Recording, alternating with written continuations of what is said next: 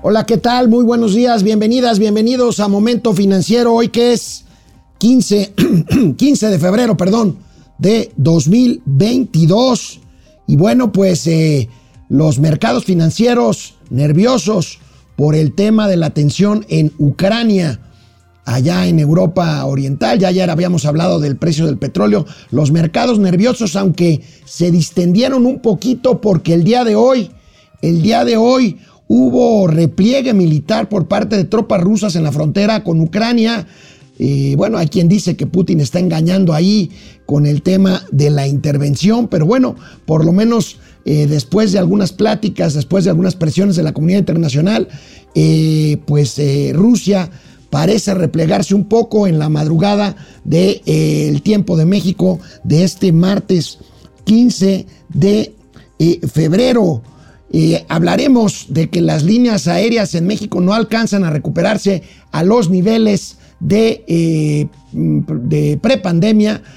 ahí van, pero falta todavía. Revisaremos las cifras del sector aéreo. Y bueno, el día de hoy, el día de hoy en la mañanera, el presidente nuevamente arremetió, ahora todavía más furiosamente en contra del periodista Carlos Red de Mola, incluso, incluso involucró a la esposa del el comunicador de haber recibido contratos y le exige al INAI, fíjense nada más esta locura, le exige al INAI, que se supone que, no, no se supone, que está creado para brindarnos a los ciudadanos la oportunidad de obtener información, bueno, el presidente lo hace, nada más que el presidente no es un ciudadano común y corriente, es el presidente, lo vamos a comunicar, pero desde ahorita les digo, esto ya llegó a tal nivel que pues esta información no la pasaré en la sección eh, normal de momento financiero, sino en la de los gatelazos, porque verdaderamente ya no hay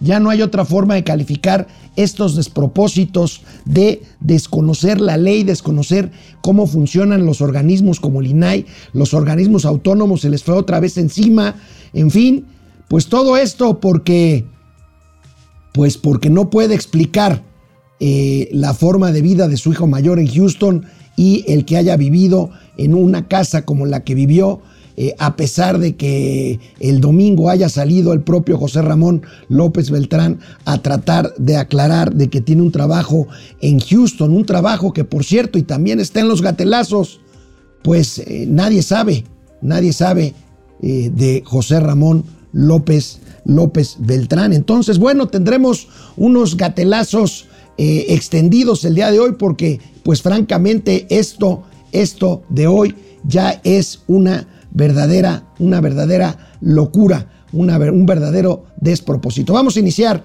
Momento Financiero. Esto es Momento Financiero. El espacio en el que todos podemos hablar. Balanza comercial. Inflación. Evaluación. Tasas de interés. Momento Financiero. El análisis económico más claro. Objetivo y divertido de Internet. Sin tanto choro. Sí. Y como les gusta. Peladito y a la boca. Órale. Vamos, réjete bien. Momento Financiero.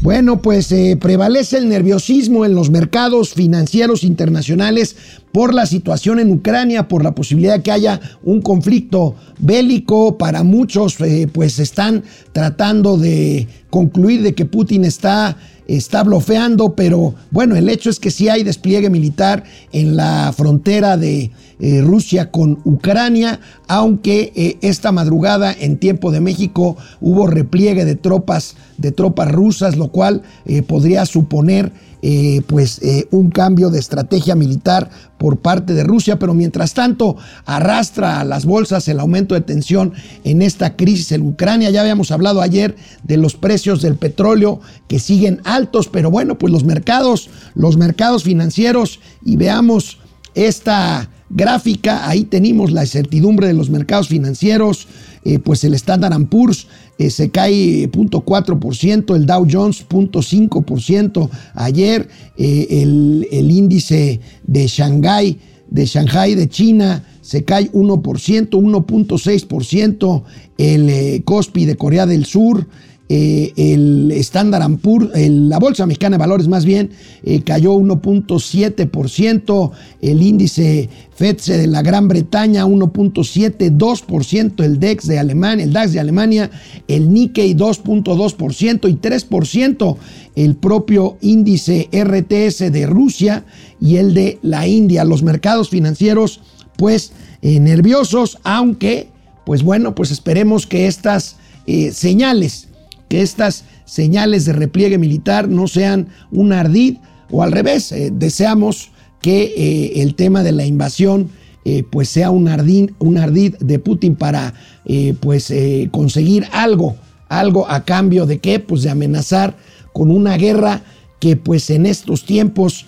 pues no sería, y menos si se trata de Rusia en un eh, pues en una disputa con la otra potencia armada que es Estados Unidos, pues ya no sería igual que otros conflictos un poco más geolocalizados. Bueno, hay, hay una SOFOM, hay una SOFOM, la SOFOM es una figura, sociedad financiera de objeto limitado, no es un banco, es una sociedad más pequeña que no capta dinero del público, se financia, se fondea en mercados financieros y presta bajo diferentes modalidades. Hay sofomes que se dedican al arrendamiento, por ejemplo, de automóviles o de equipos especializados, por ejemplo, para hospitales. En vez de que los hospitales compren este equipo, alguna sofom especializada en arrendamiento financiero se los renta en fin, hay sofomes para créditos de nómina, en fin, hay una serie de figuras relacionadas con esta con, esta, eh, con este tipo de sociedad financiera de objeto múltiple, la SOFOM. Bueno, pero pues hay un problema con una SOFOM grande. Se trata de una SOFOM de la que usted probablemente ya haya oído hablar. Se trata de crédito real, una SOFOM muy grande, una SOFOM muy grande que ha caído en default o sea, ha caído en falta de pago al incumplir compromisos de pago por un bono de 170 millones de francos de francos suizos. Hay aquí una alerta, una alerta que esperamos no sea sistémica. y bueno, tenemos por aquí algunos eh, datos. Eh, las acciones de crédito real, estas SOFOM, se han desplomado más de 45% desde que se dio a conocer el impago de un bono suizo. Dos de las tres principales calificadoras que son Standard Poor's y Fitch Ratings pusieron en default las notas de la SOFOM el pasado 9 de febrero, apenas la semana pasada. Y bueno, pues de acuerdo con Moody's, la agencia calificadora, la situación de la empresa debería servir para un mayor control y transparencia del sistema. Por supuesto, inmediatamente y preocupados, eh, pues... Eh, eh, los eh, miembros de la SOFOM, de la Asociación eh, de Sofomes, encabezados por Enrique Presburger, a quien hemos tenido aquí en este programa, pues dicen que es una compañía grande que tendrá que refinanciarse internamente, ubica como un problema exclusivamente la Sofom Crédito Real en su nicho, en su nicho de mercado y que no es de ninguna forma un riesgo sistémico para el sistema de sociedades financieras de objeto, múltiple de las SOFOMES, dice su presidente Enrique, Enrique Pres. Burger, Enrique Presburger, precisamente, bueno, pues aquí tenemos, aquí tenemos este tema, eh, pues que está ahí prendiendo, prendiendo un foco rojo en el sistema financiero. Vamos a ver, este, bueno, pues eh, yo para qué les cuento, pero bueno, hay diferentes figuras, hay sociedades de ahorro y préstamo que tuvieron eh, pues hace unos 30 años problemas sistémicos muy graves que detonaron en quiebra de cajas de ahorro. Recuerden ustedes, eh, se tuvo que formar un fideicomiso de Nacional Financiera para poder resarcir los ahorros a miles, a cientos de miles de ahorradores que tenían sus recursos en cajas de ahorro. Recuerden pues casos como el de la Caja Libertad, eh, esta caja eh, de ahorro en la que estuvo involucrado el abogado Juan Collado, en fin, y pues antes que eso muchísimas otras cajas de ahorro que fueron eh, pues eh, rescatadas con esquemas de recuperación hacia los ahorradores afectados. Pero bueno, una buena noticia y esta tiene que ver con el sector bancario mexicano, pues aunque no lo crean es que disminuyen las quejas las quejas en contra de los bancos. Ustedes saben, los bancos pues son objeto eh, de muchísimas quejas por parte de los usuarios, son millones y millones de transacciones. Las quejas se interponen a través de la Conducef, de la Comisión Nacional de la Defensa de Derechos de Usuarios Financieros, la Conducef, o incluso a través de la Profeco, a través de los propios, de los propios bancos, que muchas, muchas veces yo he platicado con expertos en, este, en redes sociales, que pues bueno, eh, más que un, eh, una herramienta de comunicación corporativa, imagen corporativa o de atención, de atención, de mejora eh, al cliente, pues las cuentas de Twitter de los bancos muchas veces son especies ahí de soportes, de buffers, para eh, pues administrar un sinnúmero de quejas. Pero bueno, veamos esta nota de El Financiero, en donde, bueno, pues eh, se dice que los cobros no autorizados, por supuesto, lideran quejas contra bancos, pero pues ahí vemos el monto de las quejas y vemos esta eh, gráfica un poquito más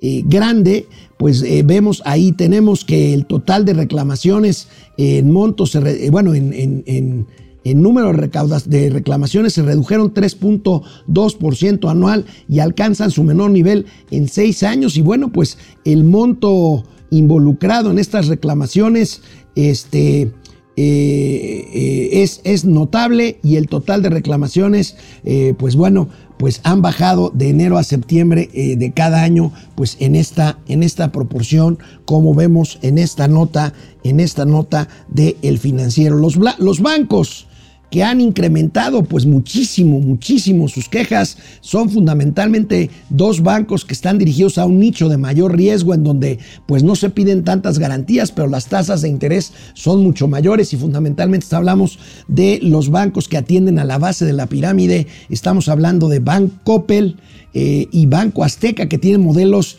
eh, parecidos de negocio basados en tiendas que venden a plazos y que a partir de ahí se desarrolló, se desarrollaron esquemas financieros de préstamo sobre las eh, cosas precisamente que compran y bueno, después obtuvieron su licencia bancaria, tienen millones de clientes, pero también muchas, muchas quejas. Banco Coppel, asociado pues a las tiendas Coppel y por supuesto Banco Azteca, que encontramos una sucursal de Banco Azteca en cada una de las tiendas Electra, este exitosísimo esquema de venta a un alto interés, pero que bueno, son clientes que no tienen otra opción de compra o de financiamiento o de bancarización más que este tipo de esquemas que pues han sido sumamente exitosos para eh, pues dos empresarios, eh, eh, la familia Coppel en Sinaloa, de donde surgen las tiendas Coppel y pues por supuesto estamos hablando de Ricardo Salinas Pliego, el dueño, el dueño de televisión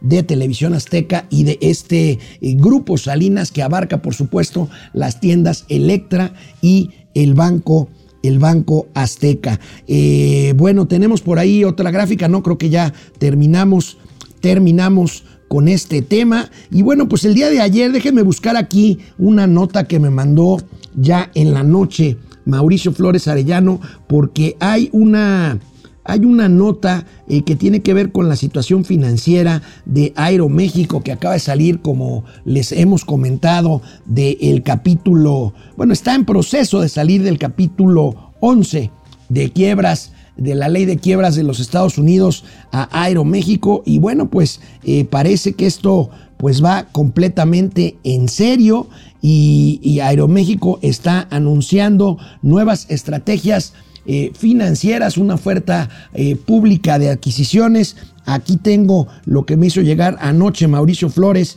eh, tercer Tercero oferente publica aviso de oferta pública de adquisición voluntaria de acciones de Aeroméxico. La empresa informa como un evento relevante a la Bolsa Mexicana que ofrece adquirir a los actuales accionistas de Aeroméxico en los términos y bajo las condiciones que se mencionan en este aviso hasta la totalidad de las 682 millones eh, de acciones, un poco más en circulación, pues está haciendo una oferta de adquisición, una oferta de recompra. Representarán hasta el momento que surta los efectos de esta oferta menos del 0.01% eh, del capital social de Aeroméxico. Esto forma parte pues de la estrategia de eh, pues, recomposición financiera que lleva a cabo esta, esta, empresa aérea, la línea aérea bandera de nuestro país. Ahorita que regresemos de, eh, de eh, el corte por los comentarios, vamos a analizar con base en una información eh, que trae hoy también el periódico El Financiero de cómo se ve el mercado, el mercado de las líneas aéreas en nuestro país. Todavía no se recupera el nivel pre-COVID, pero analizaremos cómo está el mercado, cómo está el pastel y bueno, pues a ver si Mauricio Flores alcanza a pagar su fianza en el Torito y lo podemos tener conectado vía Zoom. Pero mientras tanto, vamos a una pequeña pausa. Muchas gracias, muchas gracias. Aquí estamos. Este, Freddy Zacarías, buenos días para toda la comunidad financiera. Chica Pérez, el tío Mau andará de Putin o con Putin. bueno, no sé, la verdad. Este, Gerardo, eh, Genaro Eric, ¿dónde anda el tío Mau? ¿Acaso está arreglando la crisis con Putin? Bueno, este, híjole. Se van a reír acá abajo, pero si supieran con quién anda Mauricio, no le gustaría mucho este comentario. El jefe Rocha que está, que, están ahí haciendo algunas gestiones. Ráfaga Martínez, saludos al hijo y a la nuera que aparentemente tiene mucho dinero de las finanzas, al hijo y la nuera. Pupi Noriega, buenos y hermosos días a mis tíos financieros, eh, a todo Darks. En la parte más feliz del día, muchísimas gracias, Pupi. Saludos cordiales a la comunidad financiera. Manuel Martínez, todos queremos saber cuánto gana y quién le paga a Mauricio Flores Arellano. Bueno, pues este, sí, todos queremos saber, este, pero bueno, pues si, ustedes supieran, él dice que le va muy bien y todo, pero pues la verdad es que, pues ¿por qué creen que tiene esa Biblia y por qué creen que ustedes... No, no es cierto, no es cierto. Las donaciones que llegan a este programa se utilizan en tratar, perdónenme, de hacerlo de la mejor forma. Yo creo que es una discusión de fondo. El presidente de la República pues está, francamente, se ve, se ve desencajado, se ve desesperado, no ha podido explicar el tema de su hijo, es una crisis grave de su gobierno. Por supuesto, sus apologistas, sus defensores dicen que no hay problema. Hoy el presidente incluso cuando habló de que sus hijos siempre han sido objeto de espionaje por parte del el gobierno mexicano desde que él era eh, opositor, pues incluso eh, se le quebró la voz, este, o por lo menos eso aparentó. Este, la verdad es que ahorita está metido en un serio problema que ha hecho que ya lleve 20, 20 días casi hablando del tema y yéndosele con todo a un particular que es un periodista que está haciendo su trabajo, que es Carlos Dolés de Mola y a quien nuevamente le envío todos mis eh, pues aprecios, respetos y por supuesto solidaridad por esta andanada que está sufriendo desde el poder público. Betty R, buen día con la mejor información de los tíos financieros. Eh, Marielos Aguinaga dice, buen día amigos de Momento Financiero, ¿cómo les fue ayer? ¿Estuvieron apapachados? Saludos desde San Antonio, Texas. Ayer, pues supongo que por el Día de la Amistad, pues estuvimos trabajando hasta pues hasta tarde, hasta normalmente hasta en la noche como lo hacemos todos los días, pero bien, bien, bien, la verdad, en mi caso muy bien, muchas gracias. Simil 4, buen día. Houstonario financiero, Houstoniano financiero. Tenía que haber sido el cuarto poder el que le quitara el orden de la agenda al inquilino del palacio. Es que nunca ha sido diferente. Es que, miren, ahora resulta que el presidente exige, exige cuentas porque es el cuarto poder, pero no es un poder constitucional, hombre. Ese tema del cuarto poder eh, viene desde hace muchos años, desde que yo me acuerdo que empecé en este tema de la comunicación, pues eh, se le llamó el cuarto poder, pues precisamente porque este, pues es el periodismo el que puede eh, publicar, el que puede mm, pues hacer valer la revisión, la revisión de la gestión pública y el uso de los recursos públicos. Y créanme, hace no tanto tiempo, hace 30 años, no era tan fácil hacer periodismo como puede serlo. No es que sea fácil ahora, pero bueno, hay muchas más herramientas para hacerlo y créanme, créanme, no me gusta nada, no me gusta nada la actitud del presidente de la República porque lo que está haciendo es usar el poder público para eh, presionar, para presionar a alguien que está ejerciendo el periodismo precisamente para criticarlo. No olvidar además que el presidente de la República utilizó la información de medios que ahora está criticando cuando lo hicieron en contra de Peña Nieto o de Felipe Calderón, eh, Andrés Manuel López Obrador no tan solo no criticó a esos medios, sino que usó la información que estos medios pusieron a la disposición de la opinión pública para hacer política, para hacer campaña y eventualmente para llegar al poder. Dulce Ojeda Castro, buen día a los mejores maestros, gracias.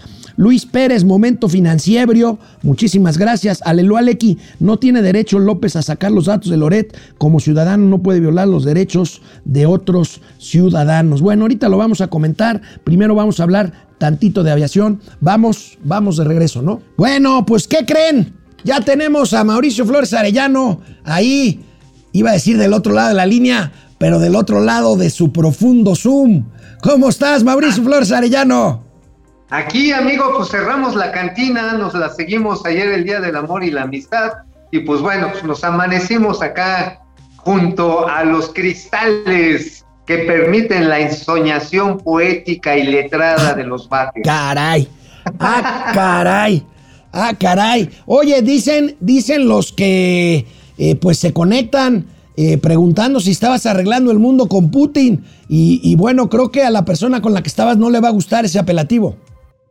No, pues, mira, este, pues digamos que somos de mente abierta, ¿no? O sea, somos tolerantes, aceptamos que así pasen las cosas, digamos muy open mind, mi queridísimo Alex. Oye, pero íbamos a hablar de aviación, yo traigo un chorro de chismes, man, pero así, así. Sí, sí, precisamente por eso estaba esperando que tuvieras a bien conectarte, amigo, antes de pasar a la nota que traigo. Bueno, mira, si quieres vamos a ver primero esto y después vamos con lo que escribiste hoy porque sé que aparte de lo que traes en tu columna traes otros chismes. Pero bueno, básicamente vamos a hacer la revisión que hemos hecho pues cada dos, tres meses de cómo va la aviación. Bueno, a pesar de una recuperación paulatina, las líneas aéreas no alcanzan todavía su nivel prepandemia. Vamos a ver, todavía estamos 22.6% por debajo de los niveles prepandemia de las firmas nacionales, amigos. Solo Viva Aerobús y Volaris han tenido un alza de 26 y 9% respectivamente. Han enfrentado bien la pandemia Viva Aerobús y Volares.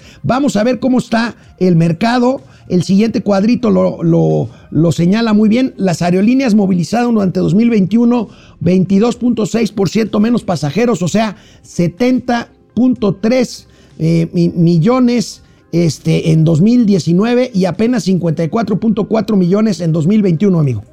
Pues sí, amigo, la caída no fue para menos. Supimos desde el 20 que se vino para abajo casi la mitad del número de viajeros. Y bueno, Viva Aerobús y Volaris, estas aerolíneas de bajo costo, sobre todo en vuelos nacionales, es donde han tenido mayor impacto.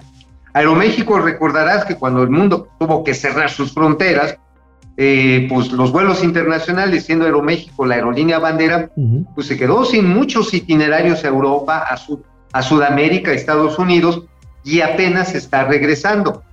Bueno, se tuvo que ir al capítulo 11 eh, precisamente por la baja brutal de pasajeros. Ahora, ¿qué es lo que tiene a su favor Viva Aerobús? Por ejemplo, es la tarifa por asiento más baja del mundo, eso es innegable.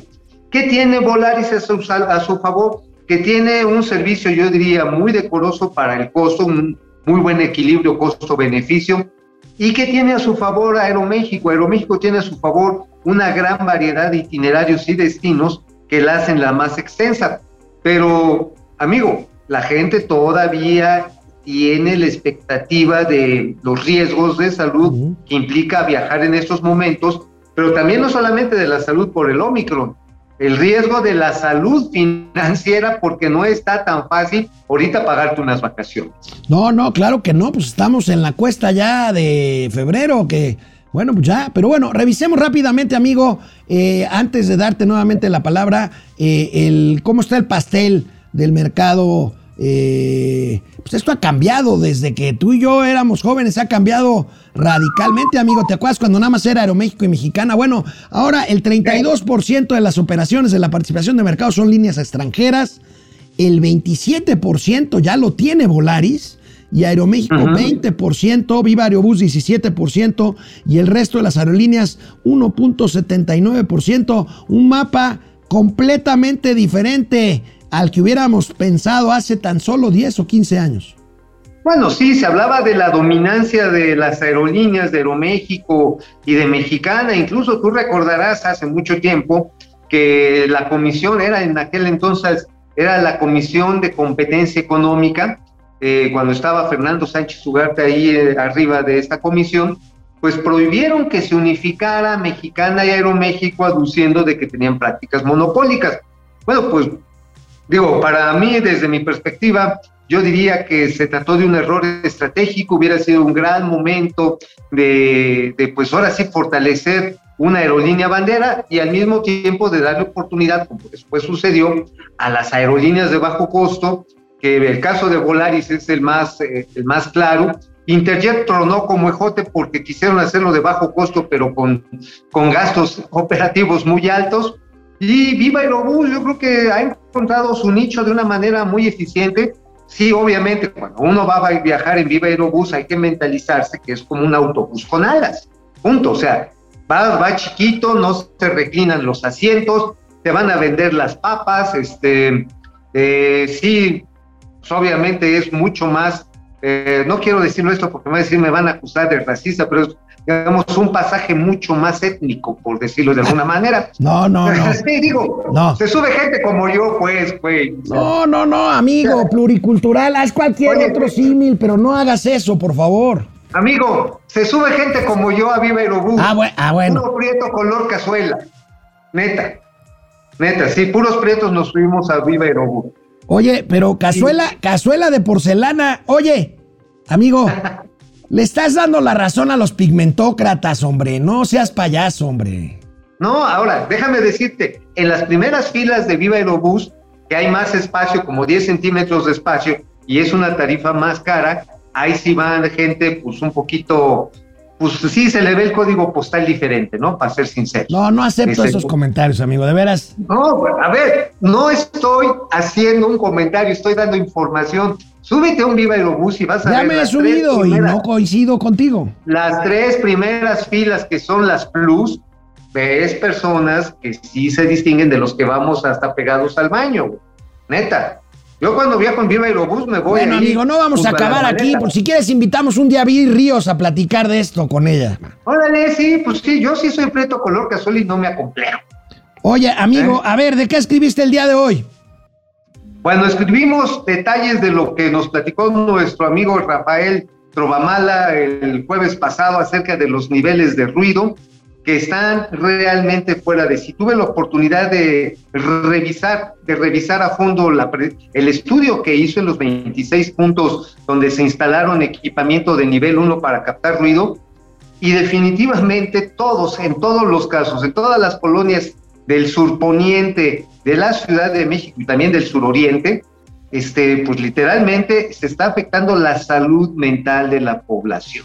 La salud mental, de la población las capacidades cognitivas de los niños, el sueño reparador, todos estos niveles que deben estar de decibeles entre los 45 y 55 máximo, bueno, lo más bajito está a 60 decibeles. Y en las noches no te quiero ni decir, amigo, hay lugares donde pasan los aviones chorreando literalmente a 80 o hasta 100 decibeles, de acuerdo al estudio que realizó el señor Rafael Trovamal. Pero espérate, aquí vamos a aderezar ¿por qué este desmadrito? Sí, sabemos que es por el rediseño del espacio aéreo, pero como que todas las piezas están embonando, y no quiero hacer ninguna teoría de la conspiración, pero llego a, la conclusión que ayer me llegué fue por el dato que me soltaron y aquí se los voy a platicar, porque de eso va mañana mi columna, de una vez se los voy soltando. Efectivamente se va a tratar de reducir eh, el umbral de saturación del aeropuerto de la Ciudad de México para que a, partir de abril del año que, ven, que viene, estar llevando, estar llevando cerca de 10 millones de pasajeros a la terminal de Santa Fantasía. ¿A manipular el mercado? Sí, pero ¿sabes qué, amigo? Tomando decisiones que ayer cuando fui ahí a la celebración de un buen amigo que ya se retira como capitán piloto, este, ¿sabes qué les están haciendo? Están haciendo, están creando una crisis. Es muy típico de la 4T. Creas una crisis y luego vas y la resuelves. El problema está en que, generan crisis y no la resuelven y todo queda hecho un desmadre. Pero mira, aquí es el punto. Los acercamientos, cuando los aviones van acercándose al aeropuerto de la Ciudad de México, están abriendo la distancia que dicen los, los controladores y los pilotos, podríamos ir entre 3 y 4 millas de distancia. ¿Qué está haciendo la autoridad aeronáutica? Está obligando a que se abran de 4 a 7 millas. ¿Con qué finalidad? Ah, con la finalidad de que los aviones lleguen más tarde. Hoy por hoy, con todo y que el aeropuerto de la Ciudad de México está 25% por debajo de la operación previo de COVID, tiene muchos más índices de impuntualidad y de idas al aire, es decir, de estorbos en pista, como lo hemos estado aquí documentando, para decir de repente mágicamente, no, qué pinche crisis tenemos, ya la crearon. Necesitamos que en vez de 62 operaciones por hora sean 41, 41 de 62 a 41, mi queridísimo Alex. Y con esto, este, decir, no, pues ya tenemos la solución, está santa fantasía, chispes en allá. Ese es el plan con Maya, crear una crisis para tratarla de resolver según ellos. Ahora, en el Inter ya hemos comentado aquí pues el riesgo que conlleva el rediseño sobre las rodillas del espacio aéreo eh, mexicano eh, de la capital del Valle de México, que es que es pues una verdadera, pues es un valle, es una cazuela rodeada de montañas. Sí, y mira amigo, precisamente uno de los daños colaterales que se está generando por este rediseño, por el capricho de querer hacer rentable Santa Fantasía, están afectando la salud mental de los habitantes del suroriente, surponiente de la Ciudad de México y de las capacidades cognitivas de los niños. Están impidiendo todo para cumplir un capricho de un señor que no sabe cómo salir del tema de su hijo y su casa en Houston. De ese tamaño. Bueno, ahorita vamos a hablar de eso, amigo. Eh, comentaba con nuestros amigos que nos ven y nos escuchan que anoche me mandaste una información que ya se está haciendo pública, pues de una oferta de adquisición. Aeroméxico está recomprando sus acciones como parte de su proceso de reestructuración financiera. Así es, amigo. Este, mira, hay algunas gentes, algunos amigos, incluso medio, este, que quieren jugarle al gran inversionista y dijeron, no, sí, güey, vamos a comprar acciones de Aeroméxico para cuando se recupere después de la reestructuración, ¡pum! Nos hagamos millonarios. Pues con la pena que no, ¿eh?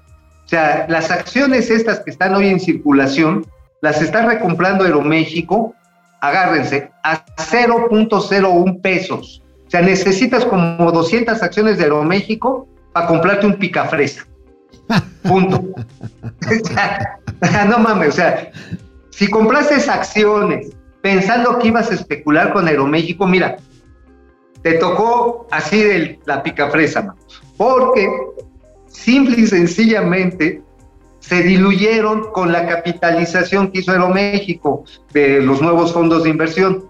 Esta nueva Aeroméxico va a emitir nuevas acciones, pero antes de emitir acciones nuevas, tiene que retirar las que están en el mercado comprándolas en cacahuates, mi queridísimo Alex. ¿Cómo ves? Bueno, pues ahí está, ahí están los temas aeronáuticos. Si te parece, vamos a leer algunos comentarios para volver con los gatelazos que hoy van a durar mucho, amigo, porque pues si estás de acuerdo, decidí, decidí poner en los gatelazos la nueva andanada del presidente contra Carlos Loret, porque la verdad no tiene, no tiene parangón y, y la verdad es que no es otra cosa más que gatelazos. Gatelazos. Oye, por cierto, hablando de gatelazos rápidamente, amigo, este, vamos a, anticipando que primeramente las cosas salen bien y mañana vamos a tener aquí a Alberto de la Fuente. Él es el presidente del Consejo Ejecutivo de Empresas Globales. Ayer en estos rollos de el Parlamento abierto dejó muy clara la posición de las principales de las principales multinacionales que están en nuestro país que la reforma eléctrica como está las obligaría prácticamente a suspender sus inversiones, prácticamente.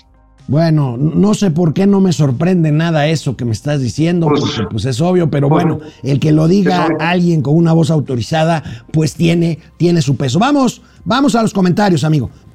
bueno, pues este, Betty R, como ya, se, como ya se dio cuenta que la gente ya no le cree, por eso recurrió a hacer como que lloraba. Ese inútil no tiene corazón. Pues es que al presidente hoy al final de la conferencia, cuando habló de la persecución a sus hijos, pues, este, híjole, no sé por qué no le creí, pero como que se le quebró la voz, amigo. sí, no, bueno, eh, a ver, a ver, los hijos son culpables de lo que hacen los padres o los padres solapan a los hijos. A final de cuentas, el presidente no sabe ya cómo sacárselo. Pues sí, pues es que a ver, ¿quién se le ocurre al nene irse a meter a la casa de un contratista este, de la empresa principal del gobierno de su papá? Pues sí. Digo, nada más. Pues sí. Juaco Núñez García, esperemos que por las prisas no se desplome un avión, eso sí da miedo. Ale Mus, hola maestros de las finanzas, buenos días Alex y Maus, ¿cómo, está, cómo estás? Buenas, buenas. Alelu Aleki, no es verdad mi Mao, aquí de rubios de ojos azules y nos subimos a Viva Aerobús, la lana se cuida arriba y abajo. Ándele. Ah, pues sí, pues yo también, yo por eso vivo en Viva, vuelo en Viva Aerobús. O sea, yo como prieto color cazuelas, órale, el, el asiento más baratito, cabrón. El George, la mañanera no sirve para nada, solo para que AMLO haga sus estupideces y tonterías y gastando nuestros impuestos. Debe cancelarlo. Gregorio Cruz, al paso que va a México el burro puerto, eh, lo único que saldrán serán eh, eh, mercancía de sus amigos de abrazos, librazos, no balazos. Manuel Martínez, que AMLO revele los datos de la Biblia del tío Mau. No, no, no, no, no, no, ni madre, porque esos son datos personales de todos los que nos aportan.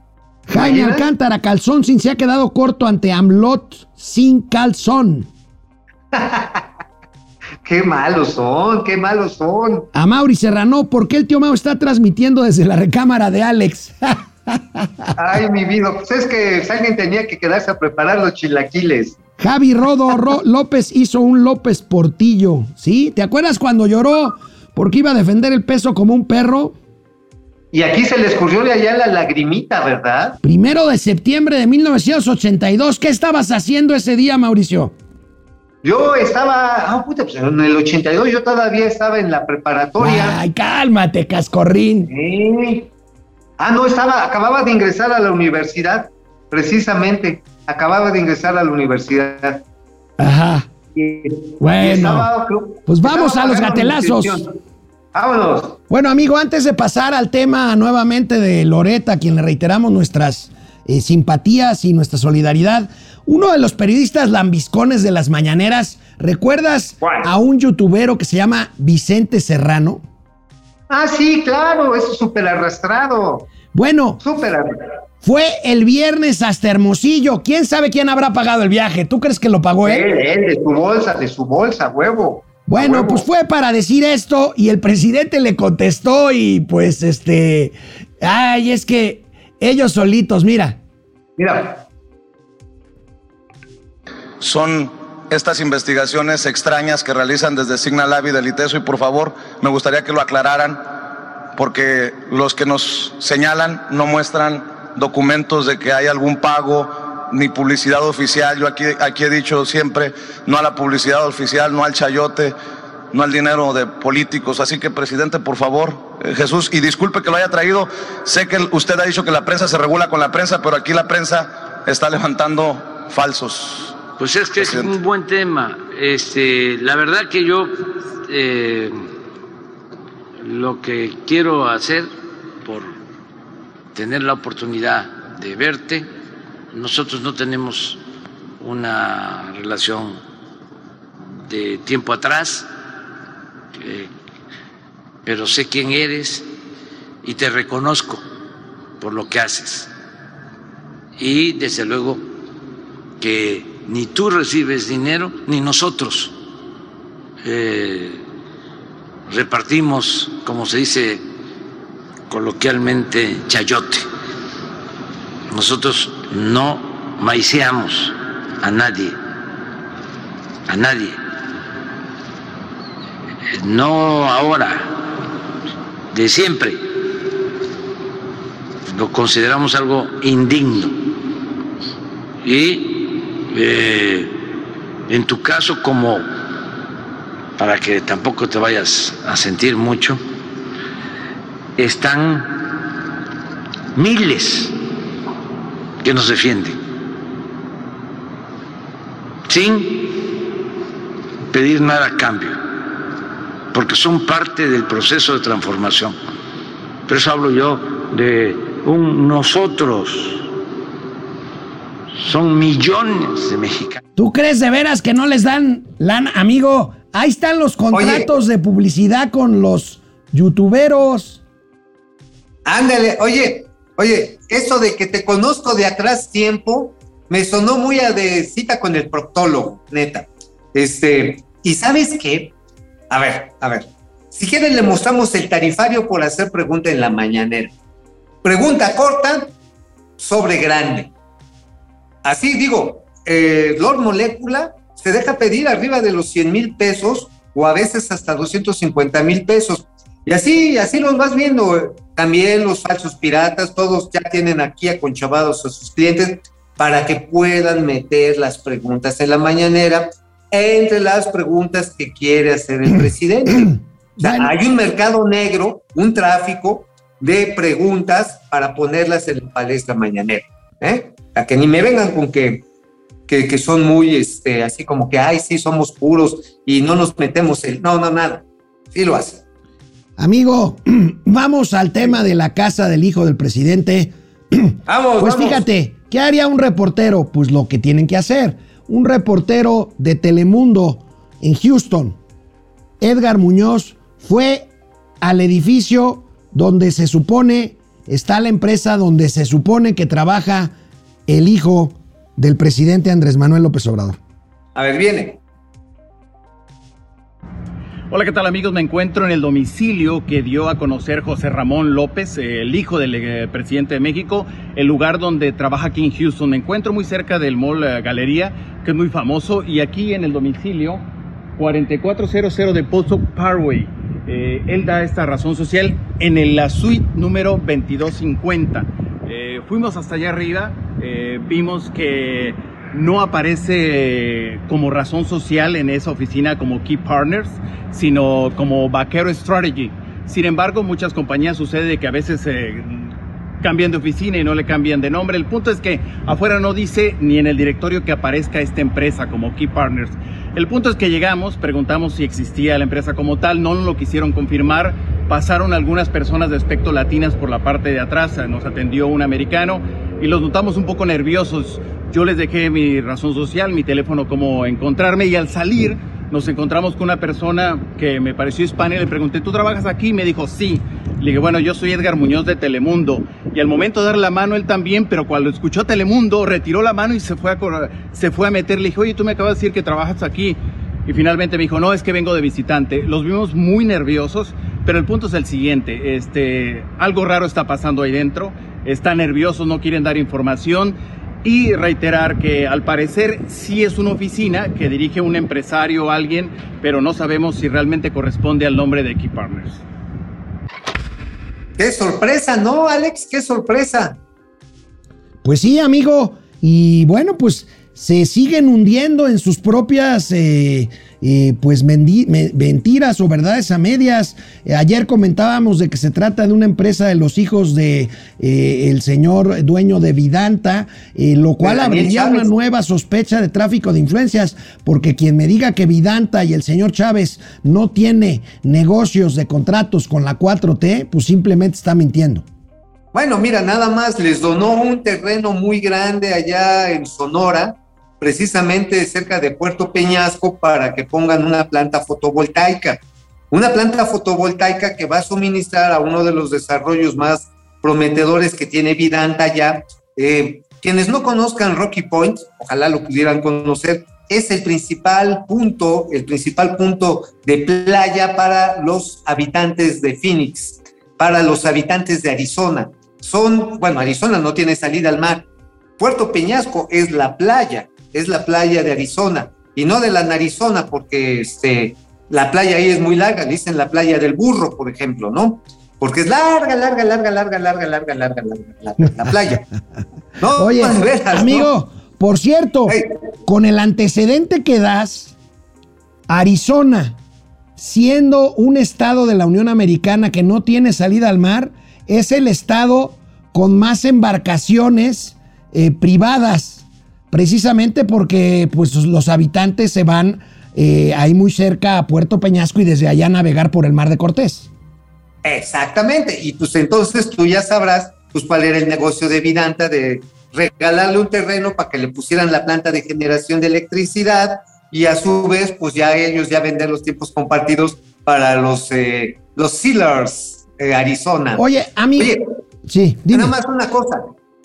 ¿Qué mendigo susto deben de traer los miembros de Key Partners que están negando el domicilio fiscal, eh? Sí, no, pues es que ya se les viene la investigación de la Securities and Exchange Commission, que es la Comisión Ajá. de Valores y Banca de Estados Unidos. No, y de las barras de abogados de los Estados Unidos, porque si no estás eh, con un título y un examen de aprobación por las barras de, de abogados de los Estados Unidos, no puedes ejercer, no puedes ejercer y estarías haciendo pues un coyotaje ilegal. Oye, amigo, fíjate que la siguiente nota debería ser una nota del cuerpo general, por no decir la nota principal del programa de Momento Financiero, pero como el presidente ya vive en otra realidad, pues lo tenemos que Ah, poner en los gatelazos, amigo. A ver. El presidente le pide al INAI exactamente lo contrario de lo que el INAI hace y de lo que el presidente puede pedirle al INAI. A ver, vienes, Presi. para que eh, la Oficina de Transparencia nos informe sobre eh, los ingresos del señor Loret de Mola. A ver qué nos contesta. Envía esta carta. Una eternidad más tarde.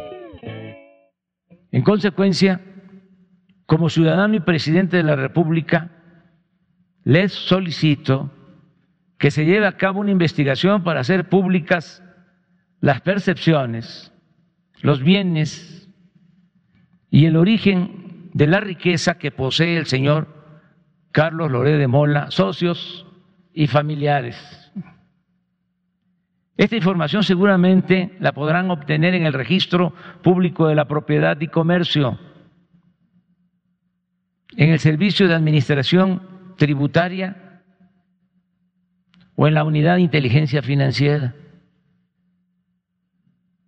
También les solicito que si ustedes no tienen competencia para atender este asunto, me informen si puedo, como ciudadano, ejerciendo mi derecho a la libertad de información y expresión, dar a conocer facturas y comprobantes sobre los ingresos del señor Loré de Mola de conformidad con la documentación que me hicieron llegar los ciudadanos.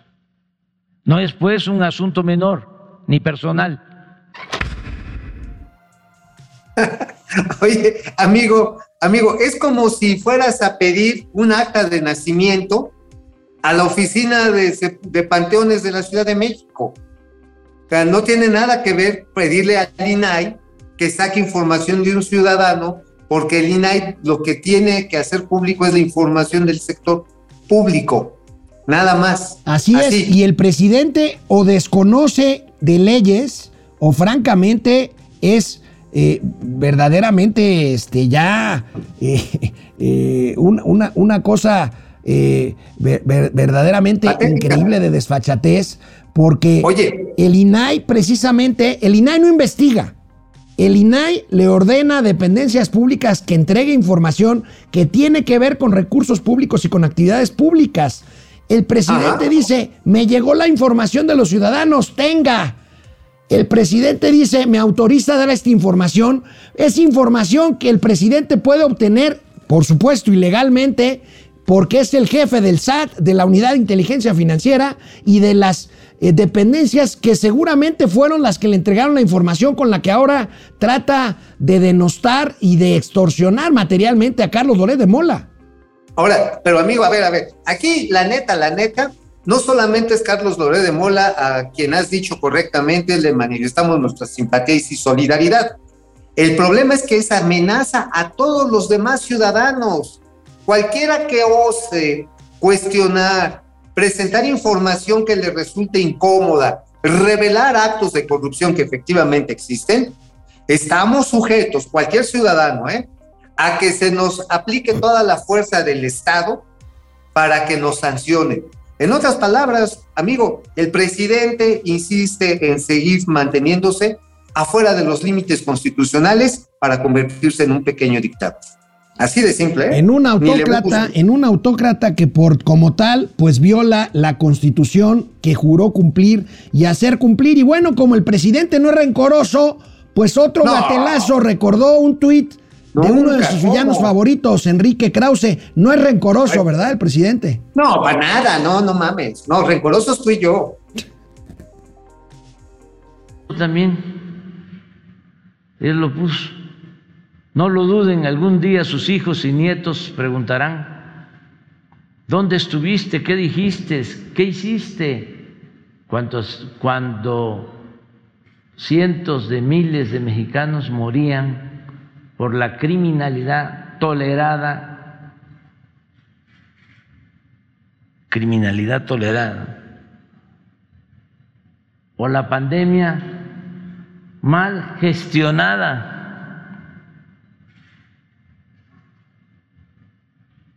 Ese y no otro será el juicio final, pontífico.